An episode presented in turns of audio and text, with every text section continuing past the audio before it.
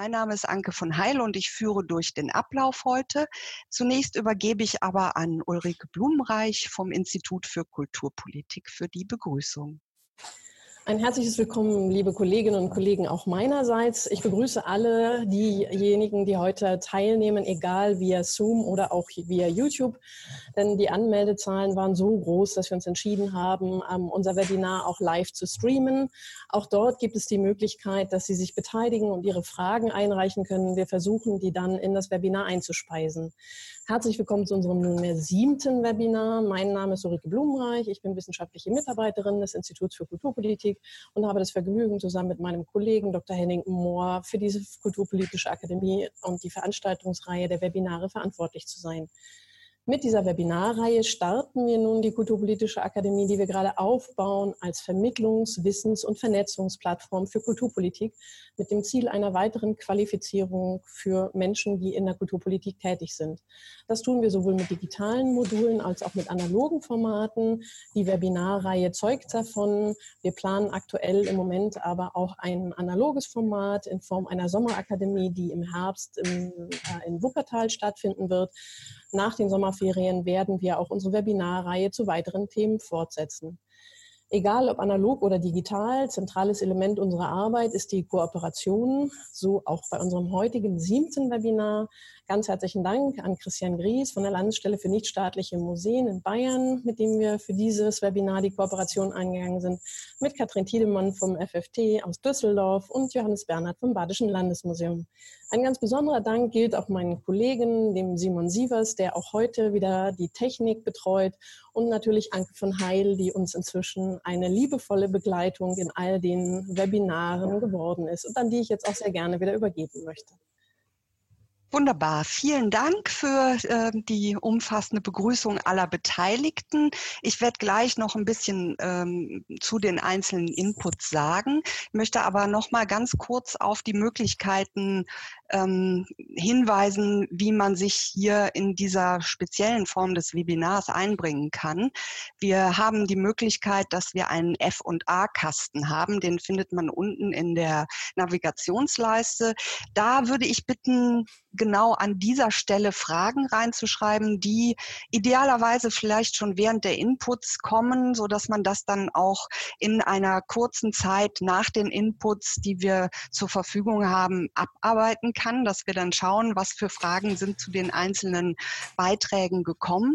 Und die andere Möglichkeit, sich zu beteiligen oder wo wir auch ein bisschen mehr über Sie erfahren, die starte ich gerade jetzt, denn äh, wir haben die Möglichkeiten, Inf Umfragen zu gestalten. Und wir wollen ein bisschen wissen, wo kommen die Zuschauer, die sich ja hier im, ähm, im Dunkeln heute befinden, ähm, wo kommt ihr her? Und ähm, das ist ganz schön, wenn wir das jetzt auch ähm, mal gemeinsam ganz kurz äh, betrachten können, während ich schon ganz kurz darauf hinweise, dass der erste Input von Christian Gries kommt. Christian, das hatte Ulrike Blumenreich schon gesagt, ist an der ähm, Landesstelle für die nichtstaatlichen Museen Bayern für eben auch genau das, digitale Strategien zuständig. Er gehört zu den Kulturkonsorten, ähm, die auch im digitalen sehr viele äh, Dinge anbieten. Und er hat einen Blog, was ich gerne auch gleich noch hier verlinken werde. Und er wird uns äh, ein bisschen die Grundlage der digitalen Strategien legen, auf die dann gleich von den äh, Praxisbeispielen aus dem Museum und aus dem Theater die beiden anderen Referenten, die Referentin ähm, auch ähm, hinweisen können. Ich beende jetzt mal die Umfrage und wir sehen, dass doch ein Großteil ähm, aus äh, den Kulturinstitutionen kommt. In der Kulturpolitik, da ist diesmal ein ganz kleiner äh, Bereich nur vertreten und ähm, äh, im Museum sind die meisten hier der Zuschauer äh, tätig. Theater gibt es aber auch.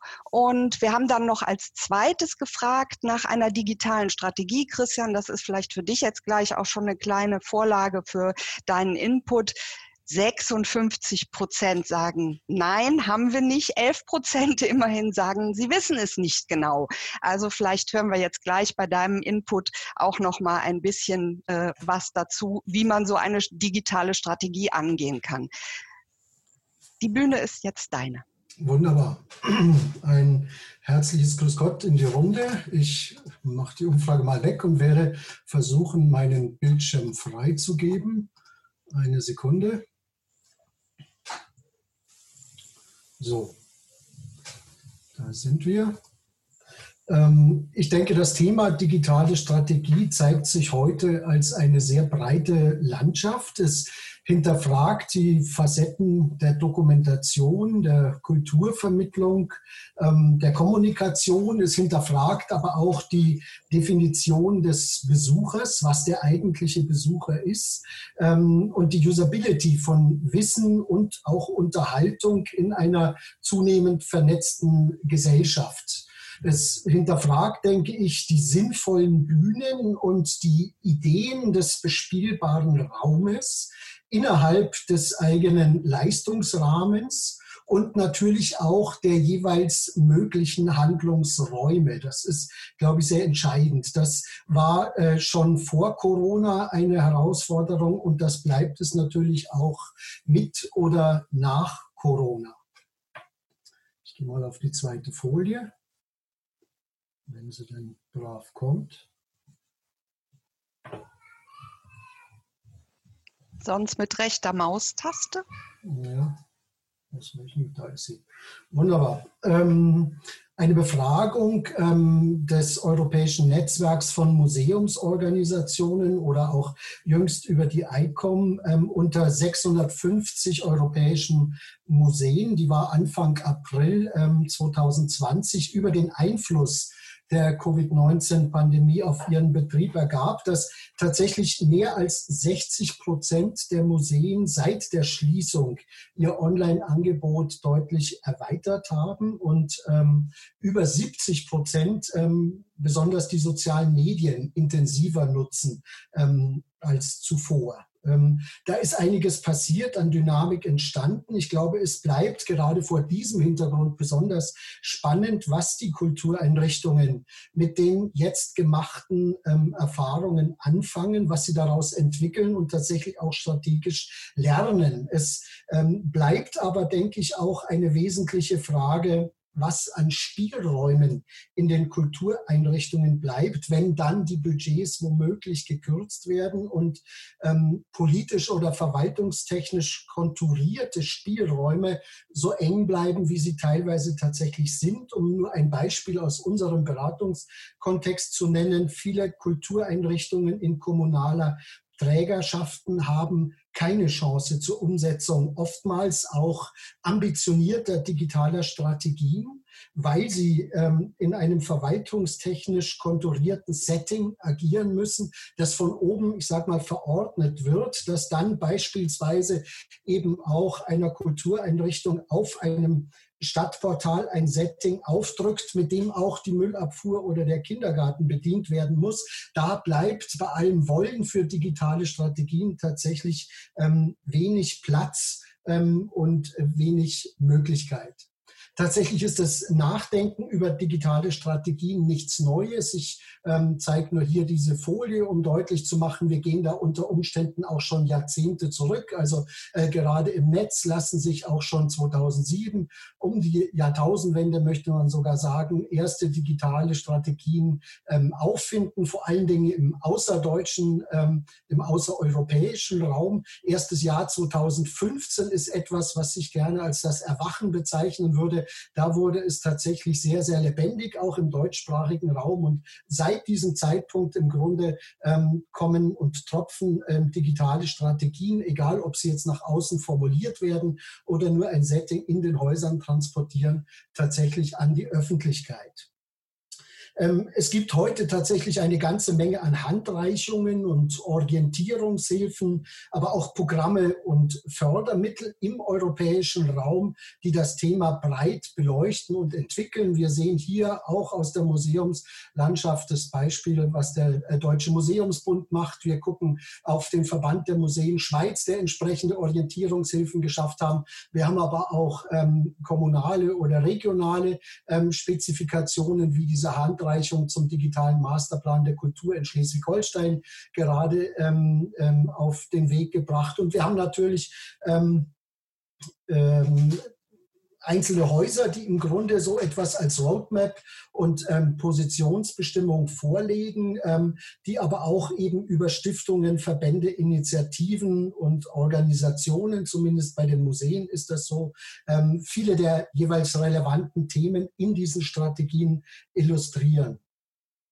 Tatsächlich ist es auch schon so, dass seit äh, einigen Jahren ein fachlicher Diskurs auf vielen Ebenen einsetzt, der eben einzelne Erscheinungsformen und Instrumente der Digitalisierung ähm, beleuchtet, der aber mittlerweile eben auch das große Ganze fokussiert, nach den Zusammenhängen und Wirkungskomplexen fragt und eine Einordnung des Digitalen in den Regelbetrieb diskutiert. Da spielen digitale Strategien, aber auch Fragen beispielsweise nach dem ähm, Impact eine deutliche Rolle, ähm, gerade vor dem Hintergrund ähm, äh, von Fragen nach Sichtbarkeit, nach Reichweiten und Relevanz und ganz besonders im Blick auf unterschiedliche Zielgruppen.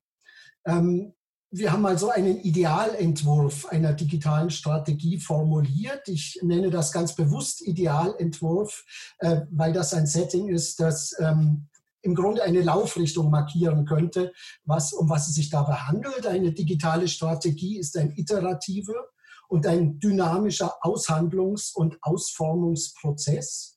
Im Idealfall definiert und kontrolliert sie alle Strukturen, Maßnahmen, Projekte, Produkte, Ressourcen, Kompetenzen und Wertigkeiten, aber auch Kosten und Nutzen, die eine Kultureinrichtung im Digitalen einsetzt und führt sie in ein optimales Miteinander. Idealentwurf wohlgemerkt. Ähm, was aber sicherlich ähm, relevant ist, sie funktioniert nur, wenn man sie als eine grundsätzliche, langfristige und nachhaltige Verfahrensweise versteht. Sie ist ganz sicher im Blick auf die Institutionen eine Querschnittsaufgabe und sie funktioniert auch nur, wenn man sie ganzheitlich denkt und entwickelt. Diesem Idealentwurf könnte man aus unserer Erfahrung einen Realentwurf entgegenstellen. Da bedeutet eine digitale Strategie erstmal nur der, eine Analyse und Entwicklungen der eigenen digitalen Befindlichkeiten, der eigenen Wertigkeiten und Möglichkeiten Sie blickt dabei auf die eigenen Instrumente, Konzepte, Ressourcen und Budgets und gibt ihnen eine nachhaltige Perspektive in die Zukunft. An dem Begriff der Nachhaltigkeit möchte ich hartnäckig festhalten.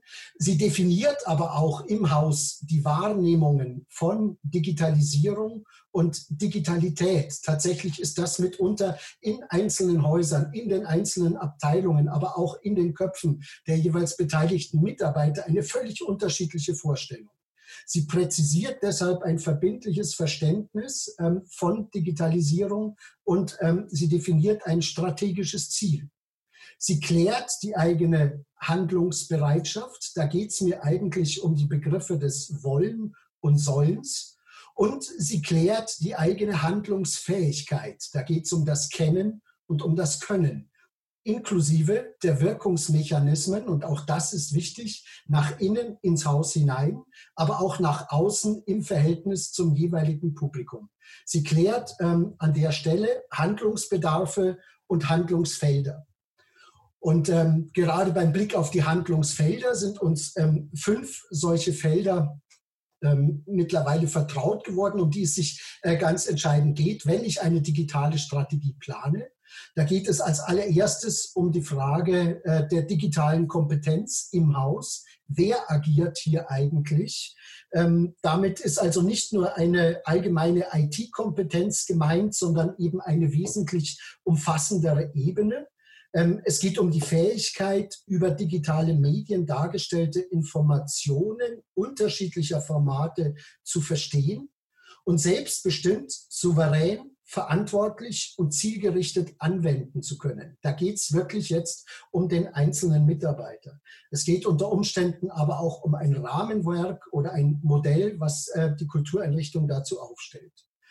Das zweite Handlungsfeld ist das Handlungsfeld ähm, der Infrastruktur und der Ausstattung. Eine Antwort auf die Frage, womit sollen wir letzten Endes ähm, agieren? Da geht es um die digitale Arbeitsumgebung in den Kultureinrichtungen. Es geht aber auch um die Schnittstelle zu Publik zum Publikum, also um die Frage, womit letzten Endes soll das Publikum bei uns im Haus tatsächlich ähm, arbeiten. Das fängt ähm, beim Blick von innen, äh, beim Diensthandy an. Das geht unter Umständen über Office-Pakete, Cloud-Lösungen und so weiter bis hin zu den Medienstationen und den Leihgeräten dann in den Museen. Dann der dritte große Punkt, der sehr wichtig ist, der Blick auf äh, das Publikum, auf das Publikum ähm, im Wandel. Es geht tatsächlich um das Wissen über digitale Bedarfe, Gewohnheiten, aber auch Identitäten des digitalen Publikums. Ähm, wir würden gerne aus der pauschalen Zielstellung alle rauskommen und ähm, gerade bei Fragen des Outreachs ähm, eben mit einem fundierten Blick auf diverse Zielgruppen operieren. Ich glaube, es geht um digitale Konzepte, die in Qualität und Dimension entwickelt werden müssen und auf die jeweiligen Handlungsspielräume der Institutionen angepasst werden. Es geht um ein Methodenspektrum, aber auch zur Analyse, wer ist das dort draußen eigentlich, wer macht mein Publikum aus und um die Besucherforschung. Dann geht es noch um ähm, den erweiterten Kulturbetrieb, das ähm, Bild der eigenen Identität und Wirksamkeit außerhalb ja der eigentlichen gebauten Architektur des Raumes. Ja, an, an ich, ich komme nur ganz kurz dazwischen. Wir sind schon ja. eine Minute drüber. Es sind noch nicht so ganz fertig. wahnsinnige viele Fragen, aber doch, da kommen die ersten Fragen. Insofern okay. genau. Ich möchte nur den Satz gerne noch zu Ende Auf bringen. Auf jeden Fall. Zur E-Culture, dass es mir dabei eigentlich geht um den Einsatz von Informations- äh, und Kommunikationstechnologien im Bereich der Kultur, der erst dann zu einer echten E-Culture wird, wenn er eben zum Forschungs-, Bildungs- und Vermittlungsauftrag der Institutionen beiträgt und diesen relevant gestaltet. Und der letzte Punkt, digitale Transformation, liegt relativ auf der Hand. Es verändert natürlich auch das Haus, äh, das sich auf entsprechende äh, Projektionsflächen einlässt. Es geht hier um neue Modelle des Arbeitens. Es geht um äh, Konzepte des New Works. Ähm, so, das wäre im Grunde mal im Schnelldurchlauf gewesen, was ich als digitale Strategie verstehen würde. Vielen Dank, Christian. Und du hast am Ende so ein schönes äh, Schaubild eigentlich, was auch äh, wirklich äh, im Nachgang für alle auch nochmal ähm, genauer zu betrachten ist. Ich würde aber gerne jetzt gucken, was ähm, an Fragen bei den Zuschauern aufgekommen ist. Und natürlich ist es jetzt wirklich unter erschwerten Bedingungen in zehn Minuten diese ganze Welt der Strategien und der Digitalität auszubreiten. Anna-Maria Rottmann fragt, ähm, im Hinblick auf die Ergebnisse der ICOM kann man Zukunftsprophezeiungen machen, wie sich diese aktuelle positive digitale Veränderung nach der Corona-Krise weiterentwickeln wird. Also gab es eben einen Schub durch die Situation des Lockdown. Kann man sagen, jetzt ist da der Knoten geplatzt? Was würdest du sagen, Christian? Womöglich kann man tatsächlich keine Zukunftsprognose an der Stelle sagen. Ich denke, dass viele Knoten geplatzt sind. Die Frage ist tatsächlich entscheidend, was man daraus macht. Fallen wir alle in eine alte Arbeits- und Wahrnehmungsstruktur zurück oder lernen wir, ähm, ähm, haben wir gelernt oder versuchen wir? Der Prozess ist ja sehr spannend. Letzten Endes ist auch dieses Webinar ähm, ein äh, Moment des Nachdenkens, der Reflexion. So wie sich es mir im Moment darstellt, finden an vielen Stellen Reflexionen statt und ähm, ich wage mal äh, vorsichtig optimistisch zu sagen, wir lernen aus der Situation und wir entwickeln ähm, die Kultureinrichtungen. Auch in den Absolut. Also manche sprechen ja davon von dieser Brennglas-Situation, die wir dadurch gehabt haben. Und ähm, was ich auch ganz äh, spannend finde in diesem Zusammenhang ist, du hast ja auf die digitale Transformation oder überhaupt auf Veränderung, auf Transformation hingewiesen. Und ähm, Zikri fragt hier oder äh, merkt an, dass es eigentlich ja um alle Bereiche, nicht nur das Digitale oder die, die äh, digitalen Angebote geht, sondern dass es ein grundlegender Wandel der Kulturinstitutionen sein muss. Wir werden da sicherlich gleich auch noch mehr dazu hören, wenn wir von den Kulturorganisationen oder Institutionen selber hören, wie sie arbeiten. Ähm, wie verbindet man den Spagat zwischen innerorganisatorischer Digitalisierung und jener der Zielgruppe nach außen? Also wie kommen diese beiden Welten oder hast du da einen, einen Ansatz, den man verfolgen sollte, einen Tipp? Voneinander lernen. Erstmal tatsächlich natürlich den Blick nach außen überhaupt heben. Äh, wir erleben oftmals, Digitalisierung wird sehr stark im Blick auf den eigenen Schreibtisch entworfen. Ähm, meistens ist es beim Planen entsprechender Strategien auch so, dass kein Anwalt der Öffentlichkeit mit dabei ist. Ähm, der Johannes Bernhard kann ja vielleicht ein wunderbares Beispiel bringen, wie man so einen Prozess auch öffnen kann ähm, und tatsächlich ganz entschieden äh, von außen äh, sich auch Inspiration holt. Ich glaube, dass das sehr sehr, sehr wichtig ist. Wir brauchen äh, diesen Input von außen. Als Innen und Außen, das ist wie Yin und Yang, ähm, wird erst dann rund, wenn beides sich optimal ergänzt. Ja, und so fügt sich das wunderbar, dass wir jetzt eben tatsächlich von den Beispielen vielleicht auch weiter lernen können. Ich will noch dazu sagen, dass wir am Ende eine Diskussionsrunde haben werden, wo wir uns auch nochmal Zeit nehmen für die Fragen, die wir jetzt in diesem Zusammenhang nach dem kurzen Input nicht beantworten können. Ich mache jetzt an dieser Stelle den Cut, sage nochmal Danke, lieber Christian, und leite über zum nächsten Input. Du hast ja schon angekündigt, äh, Christian, dass es eben darum gehen wird, zu lernen, wie macht eine Organisation das. Johannes Bernhard arbeitet im Badischen Landesmuseum und ist dort für die Creative Collections zuständig. Ein äh, innovatives Projekt, von dem er uns gleich sicherlich mehr erzählen wird. Ähm, es ist nicht von ungefähr, dass eben relativ viele Beispiele, wir hatten ja letztes Mal auch schon jemand aus Karlsruhe, von dort kommen. Äh, Baden-Württemberg, muss ich ganz klar sagen, ist da schon auch äh, vorne dran und äh, ähm, wir hören jetzt mal genau das, wie, wie geht Bürgerbeteiligung in diesem Zusammenhang und wie ähm, ist eben die ähm, Strategie bei euch im Hause, was ähm, sind eure Erfahrungen? Und Johannes, du darfst jetzt deine Präsentation. Ja, ja, ich bin schon auf dem Weg. Kleinen Augenblick. Und wir nehmen dann danach wieder Fragen auf und ganz am Ende haben wir die Diskussionsrunde, wo wir dann die übrig gebliebenen Fragen und eventuell welche, die noch von YouTube kommen, mitnehmen.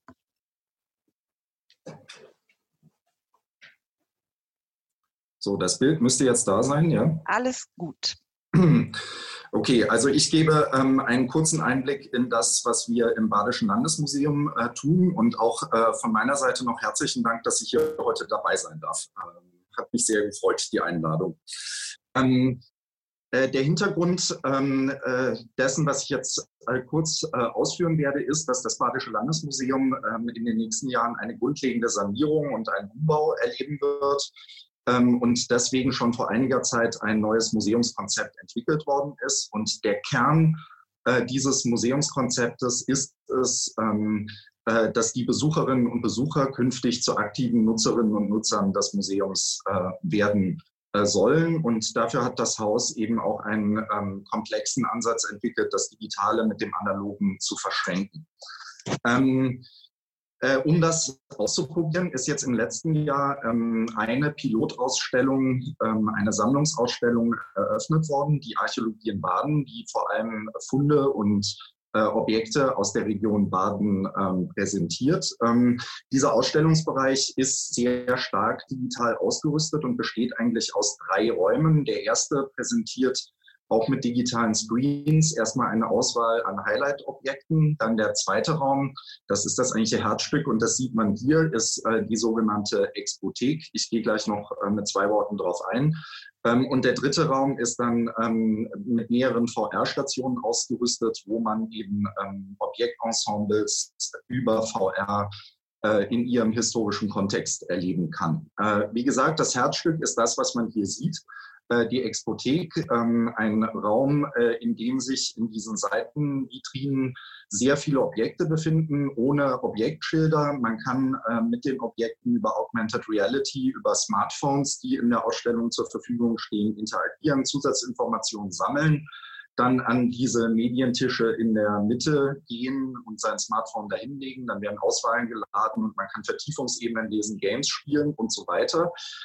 Ähm, und ähm, um das zu realisieren, ist das Ganze in eine umfassende Digitalstrategie eingebettet. Also im Hintergrund läuft viel Infrastruktur. Ähm, also es ist ein äh, digitaler Katalog entwickelt worden, äh, der online zugänglich ist und wo alle Objekte aus diesem Sammlungsbereich drin sind und künftig noch eine ganze Menge natürlich mehr kommen wird. Also Ziel ist, alle Objekte im Museum verfügbar zu machen. Ähm, und ein ganz wichtiger Baustein ist eben auch, dass die traditionelle Eintrittskarte äh, hier abgelöst worden ist durch ähm, einen Nutzerausweis, also so ähnlich wie ein Bibliotheksausweis, eine Karte mit einem NFC-Chip, wo Interaktionen, ähm, die ich mit Objekten habe, äh, mit einem äh, User-Account verknüpft sind und dort gespeichert werden. Das gibt eine ganze, ganze Kaskade von neuen Möglichkeiten, wenn man mal so einen Account hat. Und der gilt dann eben auch für ein ganzes Jahr, dass man so oft wie man möchte da reingehen kann.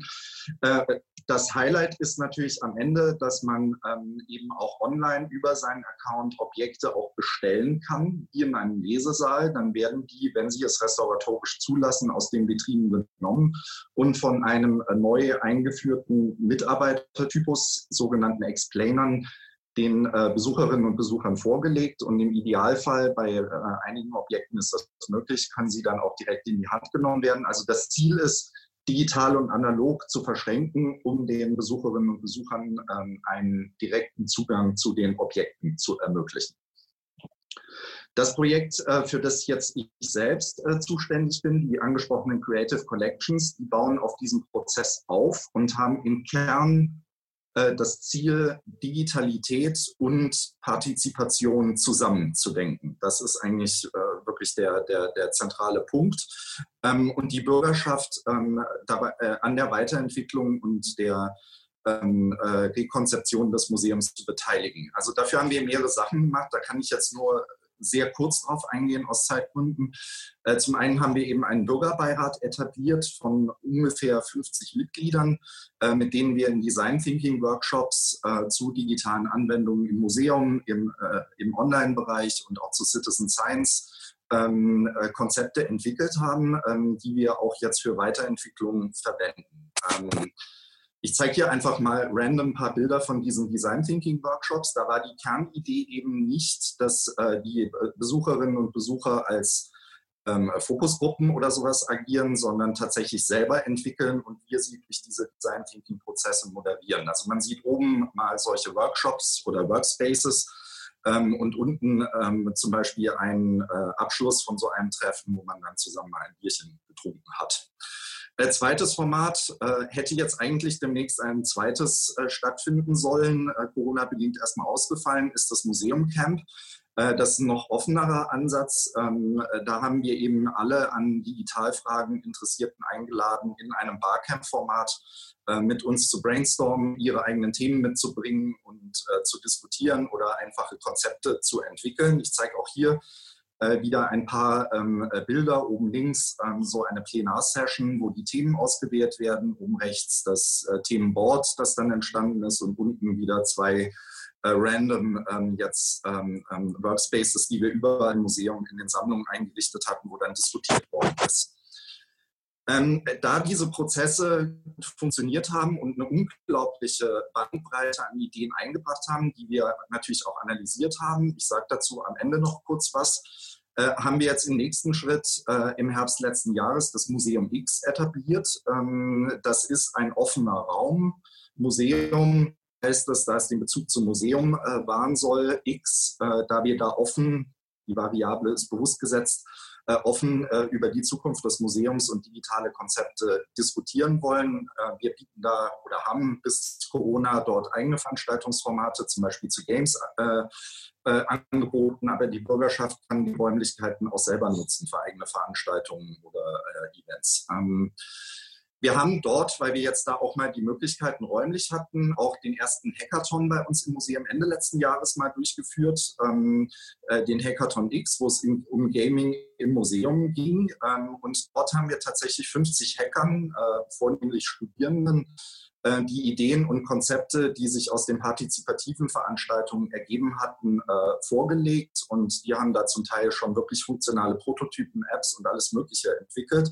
Ich bin tatsächlich jetzt vor diesem Webinar, Webinar aus einem Workshop direkt gekommen, wo wir mit einer Gruppe diskutiert haben, was wir jetzt weiter mit den Konzepten machen. Ähm, also das kann ich sehr empfehlen. Äh, ziemlich ähm, beeindruckende Veranstaltung war das, für mich zumindest. Ähm, und jetzt äh, vielleicht, ähm, ich kann jetzt nicht auf die volle Bandbreite dessen, was läuft, ähm, äh, eingehen, aber ein Konzept, das jetzt gerade virulent ist, äh, wir versuchen jetzt auch KI weiterzuentwickeln, weil das eigentlich fast eine natürliche Konsequenz der Bedarfslagen ist, die wir aus den partizipativen Prozessen ermittelt haben, um Vernetzung, um ähm, Personalisierung, um die Möglichkeit zu eigenem Content äh, in Angriff zu nehmen. Ähm, wir haben eben da ein Projekt äh, jetzt glücklicherweise gerade beim BKM äh, gefördert bekommen, ähm, wo wir jetzt in den nächsten Jahren ein Tool, ein Arbeitstitel äh, entwickeln werden, das wir iCurator nennen, ähm, das eben das ist der Clou dabei, KI-Systeme den Nutzerinnen und Nutzern des Museums zur Verfügung stellt, um sie zu unterstützen, sich eigenständig mit dem äh, Content des Museums auseinanderzusetzen und eigene Beiträge zu machen. Ja? Ähm, und die zweite Ausbaustufe, die wir dann äh, geplant haben, zieht darauf ab, dass man größere Objektauswahlen, äh, ähm, Interessenschwerpunkte auch in semantische Zusammenhänge stellen kann. Also das wird sehr spannend, weil das in der digitalen Strategieausrichtung quasi eine neue Dimension mitbringt. Nicht äh, in der Linie denken wir von den Besucherinnen und Besuchern zu aktiven Nutzerinnen und Nutzern, jetzt zu aktiven Mitgestalterinnen und Mitgestaltern. Ja, das ist sozusagen die Linie, die sich da durchzieht. So, jetzt habe ich nicht mehr viel Zeit, deswegen habe ich nur eine ganz platte Folie ans Ende gestellt, ähm, eine Art Fazit. Ähm, also wenn ich äh, selber jetzt auf Fragen der Digitalität schaue und äh, Christian hatte für ihn zum Beispiel auch das Buch von Felix Stalder mal auf einer Folie gehabt, äh, seine Konzeption ähm, ähm, zugrunde lege, dann würde ich immer sagen, ist der entscheidende Punkt aus der Nutzerperspektive eigentlich, dass Digitalität von vornherein auf Partizipation angelegt ist. Ja, also wenn User in sozialen Netzwerken unterwegs sind, sich eigenständig Informationen besorgen, ähm, äh, Suchmaschinen benutzen und so weiter. Es ist ein einziger Empowerment-Prozess, der eigentlich zwingend äh, zu Partizipation führt, weswegen wir ähm, das auch wirklich ganz systematisch zusammendenken. Ähm, und ich glaube dann, äh, wenn man Digitalität und Partizipation im Blick hat, kommt man eigentlich auch um Agilisierung der Prozesse nicht herum. Ähm, mhm. Also aus meiner Sicht sind das eigentlich nicht mehr einzelne Felder, die man äh, irgendwie auswählen kann, sondern es ist eigentlich inzwischen ein ähm, fest verzurrtes Syndrom. Äh, man macht entweder mit oder nicht. Und ich glaube, man sollte. Und da mache ich jetzt gut. vielleicht mal Punkt. Genau, ja, weil es rappelt nämlich schon. Und die Ulrike Blumenreich, ich übergebe direkt an Sie, die hat nämlich äh, bei YouTube Fragen eingefangen, die jetzt ganz kurz gestellt werden können. Und ich nehme dann welche aus dem FA-Kasten. Ganz genau. Vielen Dank, Johannes, bis hierhin schon mal. Ein Dankeschön auch von meiner Seite. Gern würde ich die Fragen, die ähm, über YouTube eingetroffen sind, ähm, an das Seminar ein, das Webinar einspeisen. Und zwar stammen die von Horst, Horst Günther. Die erste Frage ist, sind die Explainer neu eingerichtete Stellen oder macht es das bisherige Team? Und die zweite Frage, wurden die Personen, die beim Design Thinking Workshop mitgemacht haben, entschädigt? Sprich, was haben sie davon? Die Frage der Motivation. Okay, also äh, das Erste, das ist eine tolle Frage, vielen Dank dafür. Ja, die Explainer sind neu eingeführte Stellenprofile. Ähm, und ich glaube, ähm, das ist ja ein Prozess, der im Badischen Landesmuseum auf mehreren Ebenen läuft. Wir haben ja auch Digital Catalyst zum Beispiel eingeführt, ähm, äh, um äh, sozusagen ein neues digitales Berufsprofil da auch mal zu definieren. Ähm, ja, die Explainer sind ein neues, neues Arbeitsprofil und ich glaube, Digitalität in der Praxis bringt das auch mit sich, dass man das machen muss. Ne? Also, dass man auch wirklich an diese Strukturen äh, der Mitarbeiteraufstellung herangehen muss. Ähm, die, zweite, die zweite Frage zu ähm, der Entschädigung. Also bei den, ähm, äh, bei den Design Thinking Workshops ähm, haben wir jetzt ähm, nicht irgendwie mit Geld oder sowas äh, bezahlt oder so. Das sind ja auch Modelle, über die man nachdenken kann. Ähm, wir haben ähm, zum Beispiel äh, Jahreskarten äh, zur Verfügung gestellt. Wir haben natürlich auch dafür gesorgt, dass das als Events interessante Veranstaltungen gewesen sind und ähm, äh, laden unseren Bürgerbeirat, der uns lieb und teuer ist. Äh, das ist eine fantastische Truppe. Ähm, ähm, natürlich auch dann immer zu allen unseren Veranstaltungen, zu unseren Events ein und ähm, die kriegen natürlich auch zur Eröffnung dann immer die Einladung. Also auf der Ebene machen wir viel. Ich hätte jetzt gerne im Sommer zum Beispiel eine Party mal geschmissen ähm, im, im, Museum X. Äh, das wird jetzt ein bisschen schwierig. Darf ich da noch mal aus den Fragen, die hier äh, reingegeben wurden, auch was zum Bürgerbeirat noch äh, mehrfach wurde das gefragt. Das ähm, ist jetzt auf die Fotos, die wir gesehen haben, so ein bisschen zurückzuführen. Da wird gefragt, der Bürgerbeirat sieht nicht sehr divers aus. Kannst du dazu was sagen? Also ähm, wie war die Zusammenstellung? Habt ihr geschaut, dass eben Diversität da auch eine Rolle spielt oder?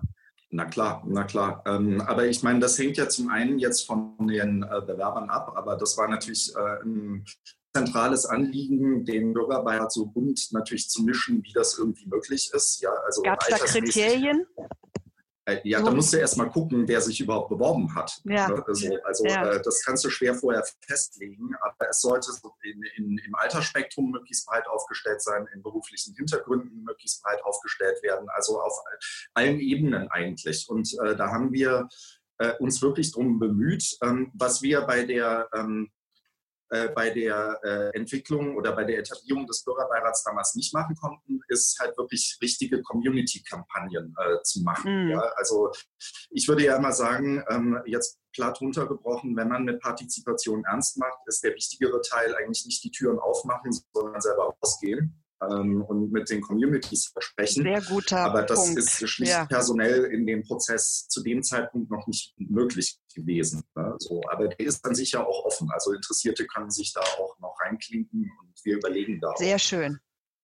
Also schau gerne auch mal in den F&A-Kasten. Ich habe gesehen, Christian hat eben auch schon ein paar Fragen noch abgearbeitet. Das ist eigentlich äh, ideal. Ansonsten nehmen wir gleich noch was in die allgemeine Diskussion mit. Aber jetzt bleibt mir natürlich die Aufgabe, die Katrin Tiedemann vorzustellen, die vom Forum Freies Theater hier einen auch noch mal aus ihrer Sicht äh, Bericht aus der Praxis liefern wird. Sie ist dort die künstlerische Leitung und Geschäftsführerin und ich glaube, sie hat ganz spannende Beispiele, auch in der Frage vielleicht, wie verbindet man sich mit der Stadtgesellschaft. Und bitte, Katrin Tiedemann, jetzt fahren ja, Sie Ihren, Ihre Präsentation.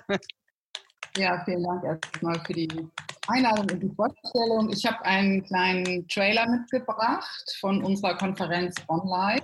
Das war die fünfte Ausgabe und auch wir wurden von Corona überrascht und es ist uns aber gelungen, die äh, Veranstaltung komplett ins Internet zu verlagern. Und das schauen wir uns jetzt mal an.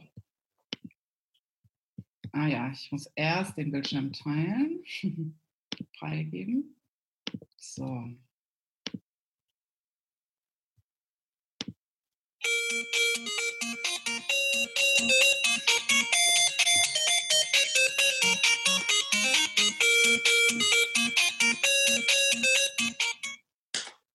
Im Netz eine paratheatrale Infrastruktur, die neue Situationen, wie zum Beispiel ähm, die ganze Corona-Krise innerhalb von Wochen für Millionen von Menschen aufarbeiten können, bevor jetzt in dem, was wir hier Theater nennen, überhaupt jemand einen Schimmer davon hat. Andauernd diesen Content produzieren und dann müssen wir noch schneiden. Bin ich ein Cutter? Und Alex hat gesagt, ja, ähm, ihr müsst mir erstmal sagen, was ihr genau wollt und erzählen wollt, dann kann ich euch sagen, wie ich das programmiere. Ich wäre irgendwie heute nicht bei diesem Symposium, wenn ich ehrlich bin, wenn es nicht online stattfinden würde.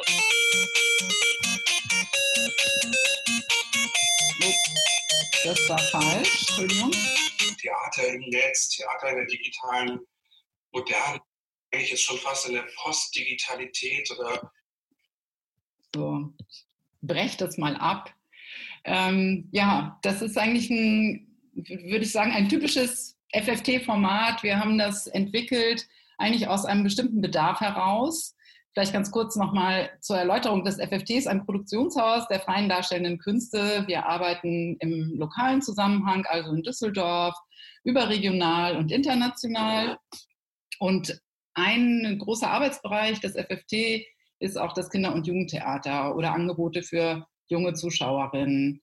Und da sind wir sozusagen auf eine spezielle Nutzerinnengruppe gekommen, Zuschauerinnengruppe, die ähm, sogenannten Digital Natives. Und diesen Begriff äh, haben wir übernommen von Thorsten Meyer. Er ist Professor für Kunst und ihre Didaktik in Köln, an der Universität zu Köln.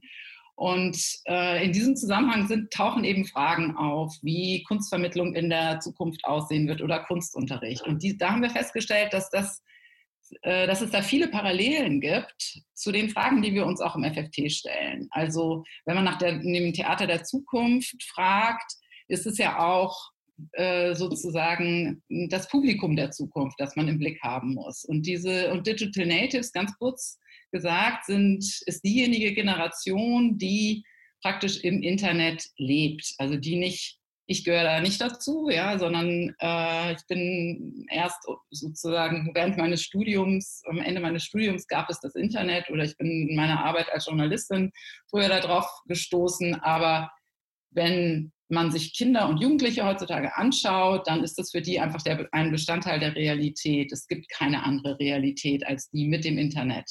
Und Thorsten Meyer hat das sehr schön beschrieben, eigentlich für das Gebiet des Lernens und gesagt, das Smartphone haben wir alle in unserer Hosentasche und auch die Kinder. Das heißt, dadurch verändert sich zum Beispiel das Lernen stark. Und es ändern sich auch Hierarchien, Machtverhältnisse. Im Grunde kann man die umkehren. Das ist, ähm, sind sozusagen die Erwachsenen, die von den Kindern lernen können. Und das heißt auch, dass ganz neue Aktivitäten im Theater eine Rolle spielen. Also Partizipation ist ja im Theater eigentlich schon immer eine, ein ganz, ganz wichtiges, äh, sozusagen zentrales Element.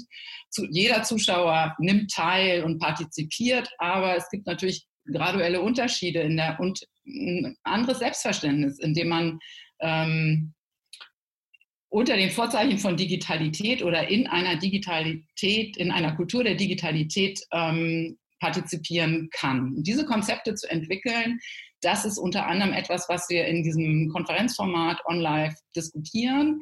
Und ähm, das machen wir fortlaufend jetzt schon seit einigen Jahren. Das machen wir auch in Zusammenarbeit mit Schulen, mit verschiedenen Vereinen, unter anderem auch dem Chaosdorf in Düsseldorf, und vor allen Dingen auch mit Künstlerinnen zusammen, die bei uns arbeiten. Also man könnte sagen, da ist so ein kleiner ähm, Forschungs- und Entwicklungszusammenhang entstanden. Allerdings nicht unbedingt ähm, sozusagen unter technologischen Vorzeichen, sondern uns, das, was wir erforschen, sind sozusagen die geänderten Verhaltensweisen, andere Formen der Identität. Man könnte sagen, wir arbeiten an neuen Narrativen und ähm, neuen, einem neuen Blick auf die Welt, wenn man so will. Und die werden von Künstlerinnen in sozusagen neuen mh, hm, Dramaturgien dem Theater ähm, zugänglich gemacht. Ein zentrales Element, und das korrespondiert ganz schön mit dem, was ähm, Johannes Berner gerade präsentiert hat, ist tatsächlich das Gaming, das Spielen. Und ähm, aus sozusagen die Möglichkeiten des Spiels in Räumen, wo digitale Strukturen und Infrastrukturen mit ähm, analogen Strukturen sich durchdringen, sind wir, jetzt leite ich über zu dem zweiten Thema, weswegen Sie mich eingeladen haben, ähm, also sind bei uns Konzepte entstanden für ein digitales Foyer. Und wir sind ähm, auch gefördert, äh, dankenswerterweise von der Kulturstiftung des Bundes im Fonds Digital und haben ein Konzept in, entwickelt in Kooperation mit der Deutschen Oper am Rhein. Das setzen wir gerade auf und können da die nächsten vier Jahre diese Ideen weiterentwickeln. Also kurz gesagt geht es eben da auch um diese hybriden Räume und um erweiterte Nutz Nutzungsmöglichkeiten. Wir denken an den Einsatz von Augmented Reality und natürlich auch ähm, bestimmte Apps, die vielleicht von uns gemeinsam programmiert werden können. Das Ganze ähm, ist als Open Source angelegt, was ich sehr wichtig finde. Und damit höre ich jetzt vielleicht auf, weil für uns ist auch sozusagen ein ganz zentraler Punkt diese Frage nach Öffentlichkeit, nach Zugänglichkeit. Und das wird natürlich im digitalen Raum Also entstehen da viele Fragen. Wir sind alle irgendwie abhängig von kommerziellen Plattformen und Anbietern. Das ist, sehen wir teilweise sehr kritisch und würden uns halt wünschen, dass auch im kulturpolitischen Zusammenhang oder auch im, in einem urbanen, städtischen äh, Zusammenhang darüber nachgedacht wird, wie diese Zugänge halt für alle geschaffen, geschaffen werden können. Und wir, ach so, ganz Einsatz muss ich noch loswerden. Wir ziehen in ein neues Gebäude 2021 und auch zusammen mit der Stadtbibliothek. Die wird dort der größte Nutzer sein und das FFT erhält dort eben auch eine neue Spielstätte. Und die Bibliothek ist natürlich auch eine Kulturinstitution, die ähm, ganz tolle neue digitale Strategien zurzeit entwickelt, also weltweit. Und wir freuen uns besonders auf diese Möglichkeiten, da auch mit der Bibliothek zusammenzuarbeiten. Soweit. Vielen, vielen Dank für den Input und genau Netzwerke bilden. Das äh, wird da in Düsseldorf schon äh, wirklich exemplarisch äh, vorgemacht, was das für einen Mehrwert bietet. Ich habe eben vergessen, weil wir so ein bisschen äh, Zeitdruck hatten, die zweite Umfrage zu starten, die ja eigentlich äh, auch auf äh, Ihren Input hinleiten sollte. Nämlich ursprünglich war mal die Frage nach dem Theater der Zukunft. Wir haben das aber ausgeweitet. Also wie stellen Sie sich, unsere äh, Zuschauer hier, die Kulturinstitution der Zukunft vor. Ich starte mal die Umfrage als Spiegel der Wirklichkeit oder als Labor, in dem neue Formen des Zusammenlebens erprobt werden, was ja eben genau das vielleicht ist, was ähm, Katrin Tiedemann eben ähm, erzählt hat. Und anscheinend ist das auch genau das, was sich die meisten vorstellen. Oder eben die Frage, ist es eine Online-Plattform, die ständig für mich äh, zur Verfügung Verfügung stehen kann. Ähm, das ist ganz spannend. Das hätten wir gerne vorher noch gemacht. Dann hätte man äh, sozusagen darauf im Input noch äh, zurückgreifen können. Aber ich denke, man kann es auch an dieser Stelle noch mal sehen, was da eben die meisten unserer Zuschauer denken. Wir haben schon einiges wieder an Fragen auch eingefahren. Ähm, ich habe gesehen im, im Chat, wobei ich immer am liebsten alle Fragen in F und A habe, ähm, da war auch schon von Rainer Glab der Hinweis auf seine Studie, dass äh, wie Streaming-Angebote genutzt werden. Ähm, das ist ja eine ganz spezielle Frage, die auch natürlich das Theater gerade betrifft. Ich beende mal die Umfrage, wo wir sehen, also das Labor, in dem neue Formen des Zusammenlebens erprobt werden. Das ist das, die Kulturinstitution der Zukunft. Ist doch eigentlich schön, oder? Jetzt schaue ich mal, ähm, von YouTube kam wohl jetzt nichts. Ähm, und äh, Rainer Glab, auch hier sehe ich gerade, fragt, ich glaube immer noch oder sagt, er glaubt an das Auratische in der Kunst. Und ähm, Theater heißt für ihn die gleiche Luft einatmen wie die Akteure. Wie sehen Sie das, Frau Tiedemann? Das sehe ich im Prinzip genauso. Also wir freuen uns alle wieder auf äh, das Zusammenkommen und die Versammlung in unseren Theaterräumen, nicht nur in unseren überhaupt. Im Moment wird ja auch vieles Open Air stattfinden oder man sucht nach Möglichkeiten, wieder zusammenzukommen und in dem Sinne auch die gleiche Luft zu atmen. Aber nichtsdestotrotz sind diese erweiterten Räume, die sich öffnen, bieten auch Vorteile. Ja, also wir hatten zum Beispiel bei OnLive haben wir ein sehr viel größeres Publikum erreicht, als wir vor Ort erreichen würden. Das darf man auch nicht vergessen. Also die ähm, Möglichkeit aus anderen Städten oder vielleicht sogar aus dem Ausland sich zuzuschalten, wenn solche Ereignisse online stattfinden. Und ich glaube, dass man auch in diesem Format, also in, in diesem, dass da noch vieles möglich ist, was wir noch äh, sozusagen erkunden können und entwickeln können. Ich bin in dieser Corona-Pandemie auch, habe ich an zwei Festivals teilgenommen, eins in Tallinn in Estland, wo es ja auch eine starke digitale Kultur gibt und einmal in Kanada. Und beiden ist es gelungen, eigentlich auch so eine Präsenzerfahrung, die man teilt. Also man kann auch den digitalen Raum teilen und dann ein gemeinsames Erlebnis haben. Also das waren ganz intensive Momente und die möchte ich auch nicht missen. Also ähm, ja, ich sehe das nicht so in Konkurrenz, sondern als Ergänzung. Und hier kam jetzt nochmal die Frage, das weiß ich nicht, ob das speziell auf den Input vom Theater äh, zugeschnitten war, aber eigentlich äh, gilt das ja für alle eben Kulturinstitutionen beziehungsweise für deren Aufgaben.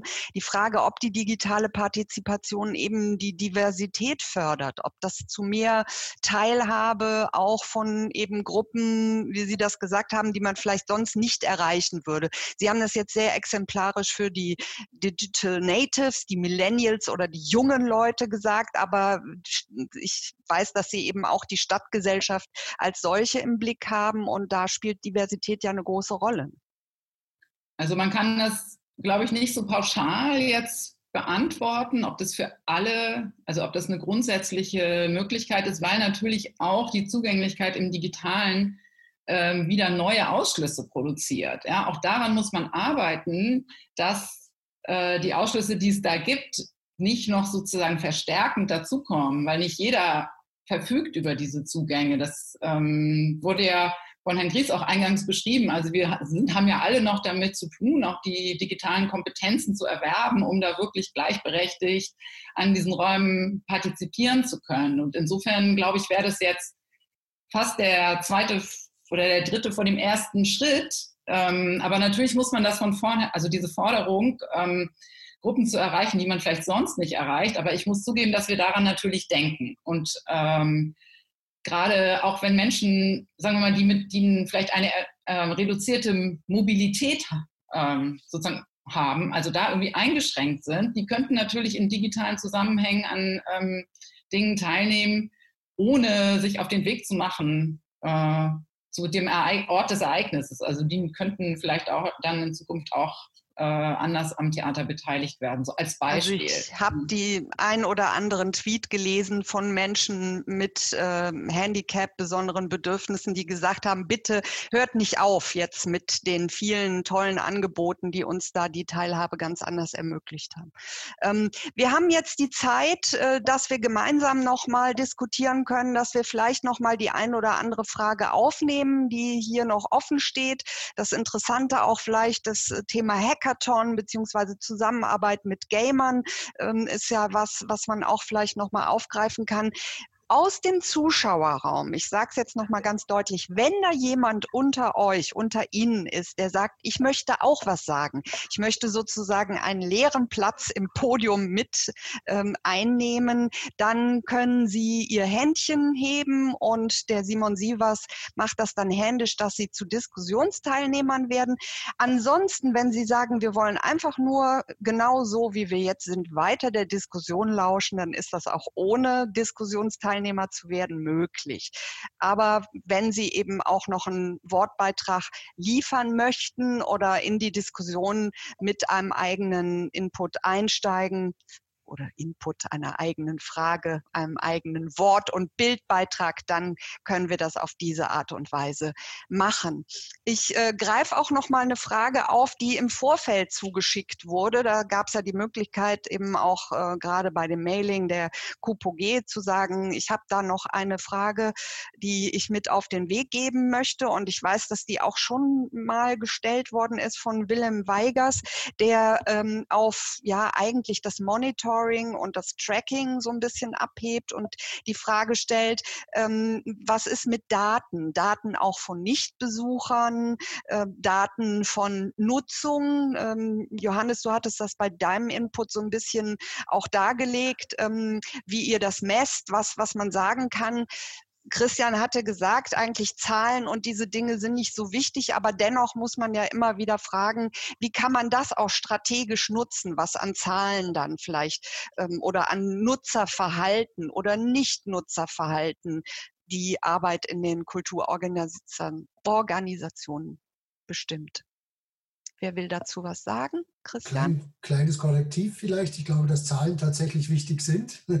Ähm, also wenn wir ins Ausland gucken, ähm, entsteht doch sehr viel Klarheit über zumindest Nutzerverhalten, über ähm, Verfahren, die man dann Audience Segmentation nennt beispielsweise. Also eine wirklich nachhaltige Analyse in Kombination mit Besucherumfragen, mit äh, Online-Fragen, einfach um Bedarfe zu ermitteln, mit denen man dann über digitale Angebote auf die entsprechenden Ziele Zielgruppen punktgenau reagieren kann, weil sich da einfach Nutzerszenarien sehr deutlich voneinander unterscheiden.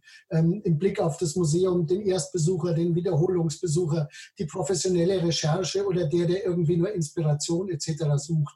Also ähm, das ist, glaube ich, schon ein Impuls, der sehr, sehr wichtig ist. Im Blick auf Deutschland und auf meine Kenntnis, ganz besonders auch im Blick auf Bayern, muss ich sagen, dass wir da extrem äh, unbedarft noch agieren. Ähm, dass es tatsächlich ähm, sehr wenige entsprechende, auch datenschutzkonform ermittelte Zahlen und Werte gibt, die man da irgendwo als Grundlage nennen könnte. Die meisten Museen, die ich gefragt habe, ähm, wisst ihr, wie viele Besucher ihr habt, haben eigentlich eher gesagt nein oder wir haben da irgendein Instrument, wo wir was messen, aber da gucken wir nur einmal im Jahr drauf. Also die Vorstellung, wer der digitale Besucher dort draußen tatsächlich noch äh, im Moment schon ist, ist, ist eigentlich bis vor Corona auf jeden Fall sehr unbedarft und sehr diffus gewesen. Es gibt definitiv professionelle Ausnahmen und das wäre für mich der Aspekt der Professionalisierung, hier in ein Setting zu kommen, das datenschutzkonform mit belastbaren äh, Zahlen tatsächlich agiert, aber auch Besucherumfragen so zu erweitern, dass ich nicht nur den physisch ähm, äh, realen ähm, Besucher analysiere, sondern dass ich eben auch tatsächlich versuche, mein digitales Publikum mit in die Relation zu bringen. Hier im, Johannes, wolltest du noch was dazu sagen? Ja, ich, äh, ich stimme voll zu. Äh, ich glaube, äh, dass äh, wahrscheinlich eine der wichtigsten äh, so Entwicklungen von Digitalstrategien in Zukunft wahrscheinlich sein wird, mal von den ähm, internen Daten und Objektdaten und so weiter, also jetzt in Museen gerade wegzukommen und auch mal dezidierte User-Datenstrategien zu entwickeln. Also, also ich, mir, mir ist noch keine untergekommen, so voll entwickelt, äh, wie man das eigentlich macht. Und ich meine, wenn man jetzt irgendwelche Bereiche erschließen möchte, wo dann zielgerichtet auch äh, an den einzelnen User ähm, äh, Angebote gemacht werden, ähm, dann gibt es dann gibt es ja in der Wirtschaft da äh, riesige Bereiche, die nur mit User-Daten arbeiten. Ähm, und ich meine, da könnten Museen auch eine interessante Rolle spielen, wenn sie natürlich äh, datenschutzkonform und so weiter da operieren und eben ähm, dieses Know-how auch mal nutzen, um nicht äh, Geld zu verdienen, Werbung zu schalten, sondern sinnvolle Angebote zu machen. Ja, die zu dem einzelnen User passen. Also ich würde mir, ich würde mir immer sehr eine Debatte über User-Datenstrategien ähm, wünschen. Wobei man ja auch Erfahrungen macht. Ne? Katrin Tiedemann kann das bestimmt bestätigen, indem man solche äh, Formate für junge Leute macht und indem man sie durchführt, indem man ins Machen kommt, wird man sehr viel lernen darüber, was die brauchen und wie die es brauchen. Es kam jetzt hier in den Frage und Antworten noch auch die Frage danach, wie sich die klassische Bühne verändern wird. Und das müssen wir ja auch im Zusammenhang mit ähm, dem demografischen Wandel sehen. Ja, nicht nur in der Frage der Digitalisierung. Und muss man die klassische Bühne beispielsweise verändern? Muss man neue Strategien entwickeln, die im analogen wie im digitalen gelten? Mhm. Also ich habe auch gerade doch mal bei den äh, Fragen und Antworten ein bisschen gelesen. Da wurde auch gefragt, wie ist es mit der Relevanz? Also so nach dem Motto, wenn jetzt viele junge Leute im Internet unterwegs sind, heißt das ja noch lange nicht, dass sie auch an Kulturveranstaltungen teilnehmen und äh, das hängt ja von der Relevanz der Veranstaltung ab. Das ist sicher richtig, so pauschal. Aber natürlich ergeben sich auch vielleicht neue, neue Kriterien für Relevanz. Und das fand ich bei dem Beitrag über das digitale Museum und äh, irgendwie schon auch sehr eindrucksvoll, wie sich dort die Relevanz eben sagen wir, die und entscheidet eben nicht mehr der Kurator alleine. Ja? Oder bei uns wäre das dann ähnlich. Das Programm wird jetzt nicht, äh, ich meine, ich bin eh nicht die Theaterleiterin oder Intendantin in, die, in diesem klassischen Sinne, aber es ist auch nicht so, dass, dass sozusagen an einer Stelle sozusagen darüber entschieden wird oder in einem kleinen Kreis ausgedacht wird, wie das Theater auszusehen hat in Zukunft. Also und damit würde ich sagen, verändert sich automatisch das Verständnis dessen, was relevant ist. Ja, das heißt, wir sind schon längst auch in einer Situation, das kann, gilt ja auch, ähm, das kann man sehr gut an den äh, Entwicklungen im sozusagen Bereich der, der Nachrichtenmedien oder sozusagen, was ist mit unserer Medienlandschaft äh, beobachten. Da sind die Menschen ja auch daran gewöhnt, sich Inhalte selbstständig zusammenzusuchen und ähm, sozusagen nicht nur Tagesschau zu gucken, ja, sondern es ist viel vielfältiger geworden, die Art und Weise, wie man mit Informationen umgeht und viel selbstständiger und auch man, man gestaltet es selbst. Ja, und das ist, glaube ich, der Unterschied. Und das ist auch sicherlich schwierig oder schafft auch wieder neue Probleme, ähm, wenn man ähm, überall sozusagen diese Dinge selber machen soll, vielleicht auch in Zukunft. Aber wir gehen natürlich erstmal davon aus, dass es diese Möglichkeit geben soll. Das heißt auch nicht, dass ähm, die traditionelleren Formen dadurch komplett abgeschafft werden. Das kann man auch sehr gut, in, wenn man sich die Kunstgeschichte anschaut, mit jeder neuen mit jeder Innovation sozusagen im medialen Bereich sind die ähm, traditionellen Formen ja nicht verschwunden. Und das, denke ich, wird in den Künsten jetzt auch so sein. Also die Digitalität schafft das nicht ab, was wir kennen, sondern schafft zusätzliche Räume und zusätzliche Möglichkeiten.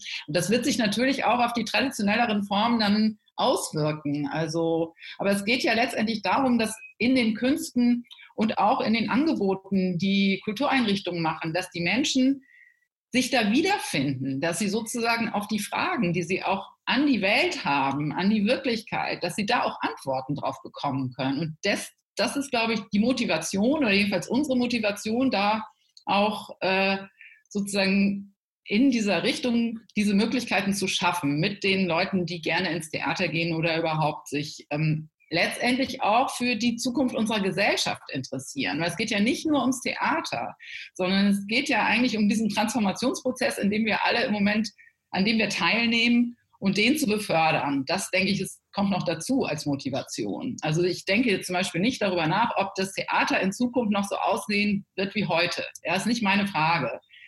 An anderen Orten wird das vielleicht gefragt, aber im FFT haben wir eher, setzen wir unsere Energie da rein, diese neuen Formen mit anderen zu entwickeln. Und dafür braucht man ja auch Orte und Zeit. Und nach Geld wurde auch in den Fragen gefragt, natürlich braucht man dafür auch Mittel, Zeit und Mittel.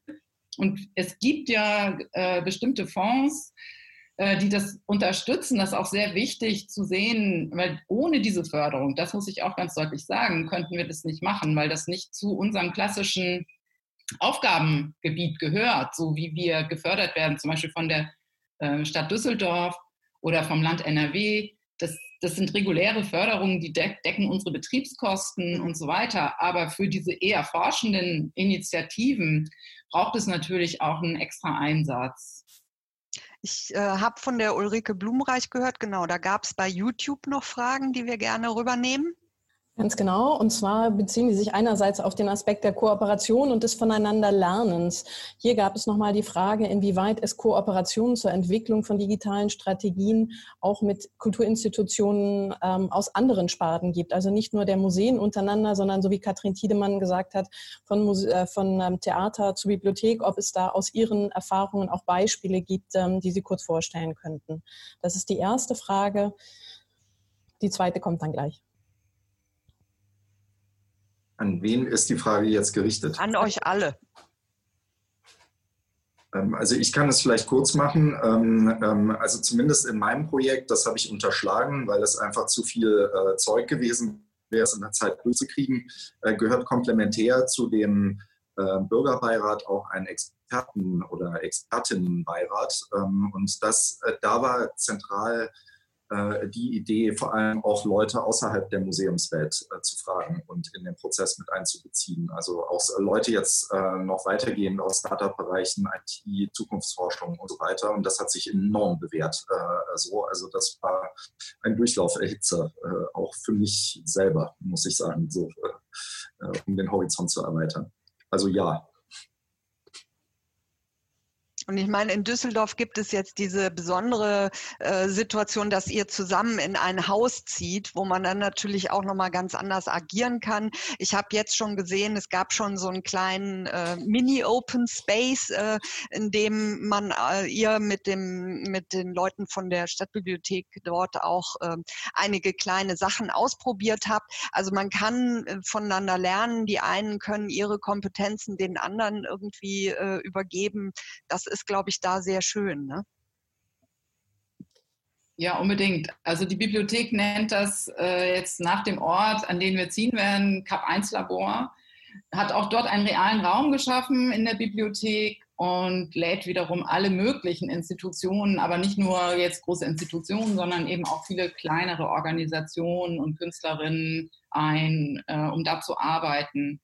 Und wir haben zum Beispiel, das, dafür wäre OnLive jetzt auch so ein Beispiel, wo wir eigentlich auch über den ähm, so Horizont des Theaters hinaus oder über diese Bubble der freien Szene hinaus irgendwie alle möglichen Leute einladen und letztendlich und zum Beispiel auch Jugendliche. Ja, also wer, man muss da schon sich ein bisschen drauf einlassen und mitmachen, um ich erinnere, an, an unser letztes Webinar, wo ja die Dominika Schope äh, auch von der Art und Weise, wie sie dort diese Idee des dritten Ortes umgesetzt haben mhm. im Museum, im äh, ZKM.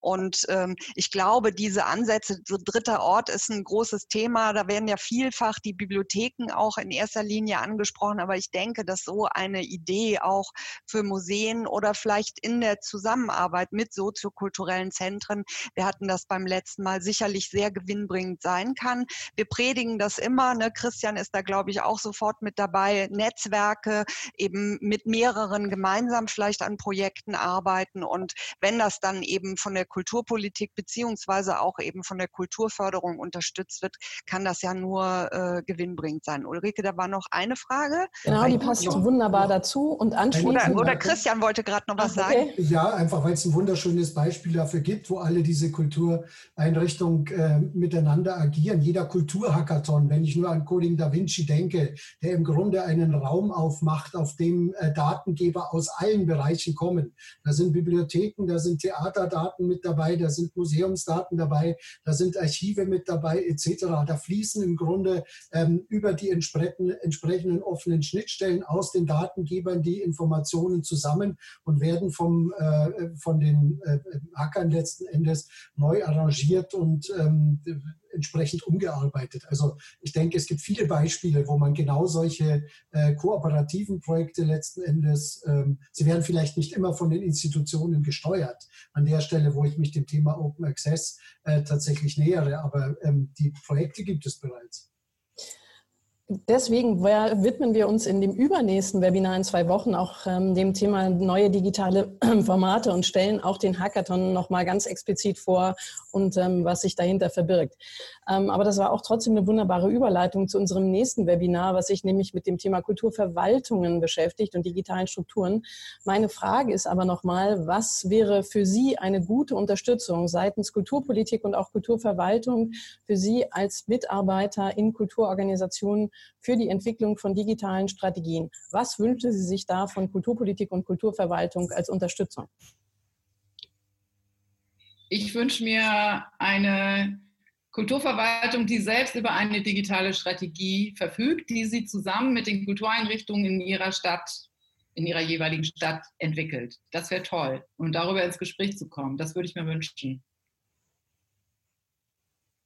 Ich also ich will mich jetzt nicht zu weit aus dem Fenster hängen, aber ähm, ich, ich glaube ja, dass der entscheidende Punkt, der von Christian aufgemachte zur Digital Literacy in der Breite ist und ähm, äh, dass halt wirklich viele Leute überhaupt erstmal Bescheid wissen, was so geht und möglich ist. Und ich glaube, da müssten eigentlich kulturpolitische Aktionen ansetzen. Sowohl, da stimme ich Frau Tiedemann voll zu, äh, in der Verwaltung selber und in den Bereichen, aber auch in den Kulturinstitutionen. Ähm, äh, man braucht einfach viel mehr Breitentraining noch. Ähm, so, also es hilft nichts, wenn einzelne Akteure äh, jetzt diese Themen pushen. Äh, das müssen die ganzen Institutionen ja mittragen. Und dazu müssen sie erstmal eine Menge Wissen und äh, Know-how haben ich habe es eingangs in meinem Beispiel schon so ein bisschen skizziert, Handlungsräume öffnen, ähm, möglich machen tatsächlich. Das Beispiel äh, der vielen, vielen Stadtmuseen, die unfähig sind, tatsächlich irgendetwas Digitales zu tun, weil sie im Korpus eines Stadtportals aufgehängt werden und keinerlei Möglichkeit haben, weil wir soziale Medien haben, die durch irgendwelche Behörden reguliert werden und ein Post erst durch einen Oberbürgermeister freigegeben werden muss. Das funktioniert alles nicht. An der Stelle kann ich nicht professionell agieren, wenn ich keine Handlung Handlungsräume habe wunderbarer Appell von Christian von dir.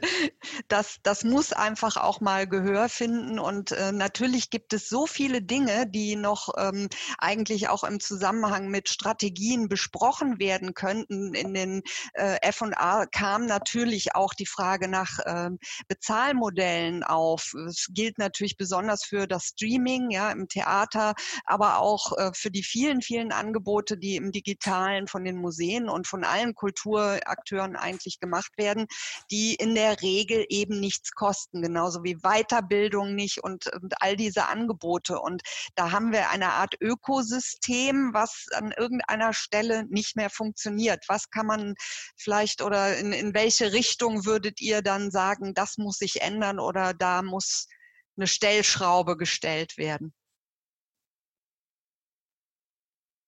Also für Streaming-Angebote zahlen, wie für Netflix beispielsweise. Christian, du wolltest was sagen? Schwierige Frage, glaube ich. Also ich habe manchmal das Gefühl, wir beurteilen das oder kommen jetzt zu Ergebnissen, die von einer enormen Ungeduld, natürlich auch von einer Notwendigkeit ähm, äh, getrieben werden. Notwendigkeit von denjenigen, die davon leben müssen. Ähm, äh, Ungeduld von denen, die es äh, heute beurteilen. Ich glaube, dass der Prozess ein Reifeprozess ist, durch den wir laufen. Und ähm, ich glaube schon mit einem gewissen Optimismus sagen zu können, der wird sich auch noch in Situationen finden, ähm, wo Bezahlmodelle tatsächlich ähm, funktionieren. Also das war auch eine Erfahrung, die jetzt im Corona-Kontext ähm, mehrfach gemacht wurde, dass es dann doch auch ähm, Konzepte gab, die tatsächlich über eine Paywall ähm, getrieben wurden, wo äh, die Teilnehmer selbst bei kunsthistorischen Kon äh, Kongressen tatsächlich dann auch dafür bezahlt haben. Ich glaube aber, ähm, wir müssen durch diesen Reifeprozess tatsächlich noch gehen.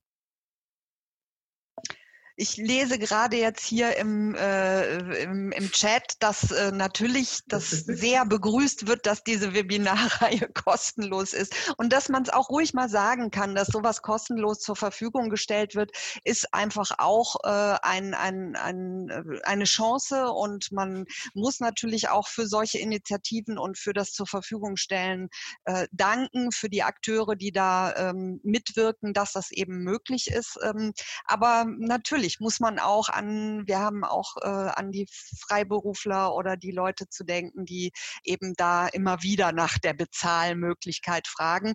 Ähm, wir haben jetzt die F&A, ich habe gar nicht mehr richtig abgearbeitet und auf erledigt geklickt. Da ist einiges schon beantwortet worden. Ich würde aber jetzt wirklich sagen, wir sind jetzt wieder ähm, zehn Minuten über unserer eigentlichen Zeit und ich merke, dass auch schon der ein oder andere oder die eine oder andere zu ihrem nächsten Webinar eilt. Deswegen würde ich an dieser Stelle nochmal sagen, ihr seid alle ansprechbar über Twitter oder auch E-Mail. Die Möglichkeit, wenn jetzt da jemand gezielt noch was wissen will, beispielsweise vom Landesmuseum oder Frau Tiedemann, was jetzt da in Düsseldorf noch passiert, was das digitale Foyer angeht und so weiter, dann können die sich an Sie wenden ähm, oder wir leiten auch Fragen weiter. Es wird ja die Aufzeichnung geben und wir werden auch wieder die Präsentation Präsentation bekommen, wenn ich mich recht äh, erinnere. Genau da ähm, sind die Präsentationen dann auch nochmal zum Nachlesen und wir bemühen uns, offene Fragen auch nochmal mitzunehmen und so weit zu beantworten, wie das jetzt in dieser Runde möglich ist an dieser Stelle herzlichen Dank an alle, an Katrin Tiedemann, an Johannes Bernhard, an Christian Gries und natürlich auch an Ulrike Blumenreich, an Winken an die Leute auf YouTube. Und ich freue mich auf nächste Woche, wo es dann weitergeht mit der Digitalisierung, Digitalität und Kulturverwaltung. Vielen Dank fürs Dabeisein und einen schönen Abend. Ja, danke auch.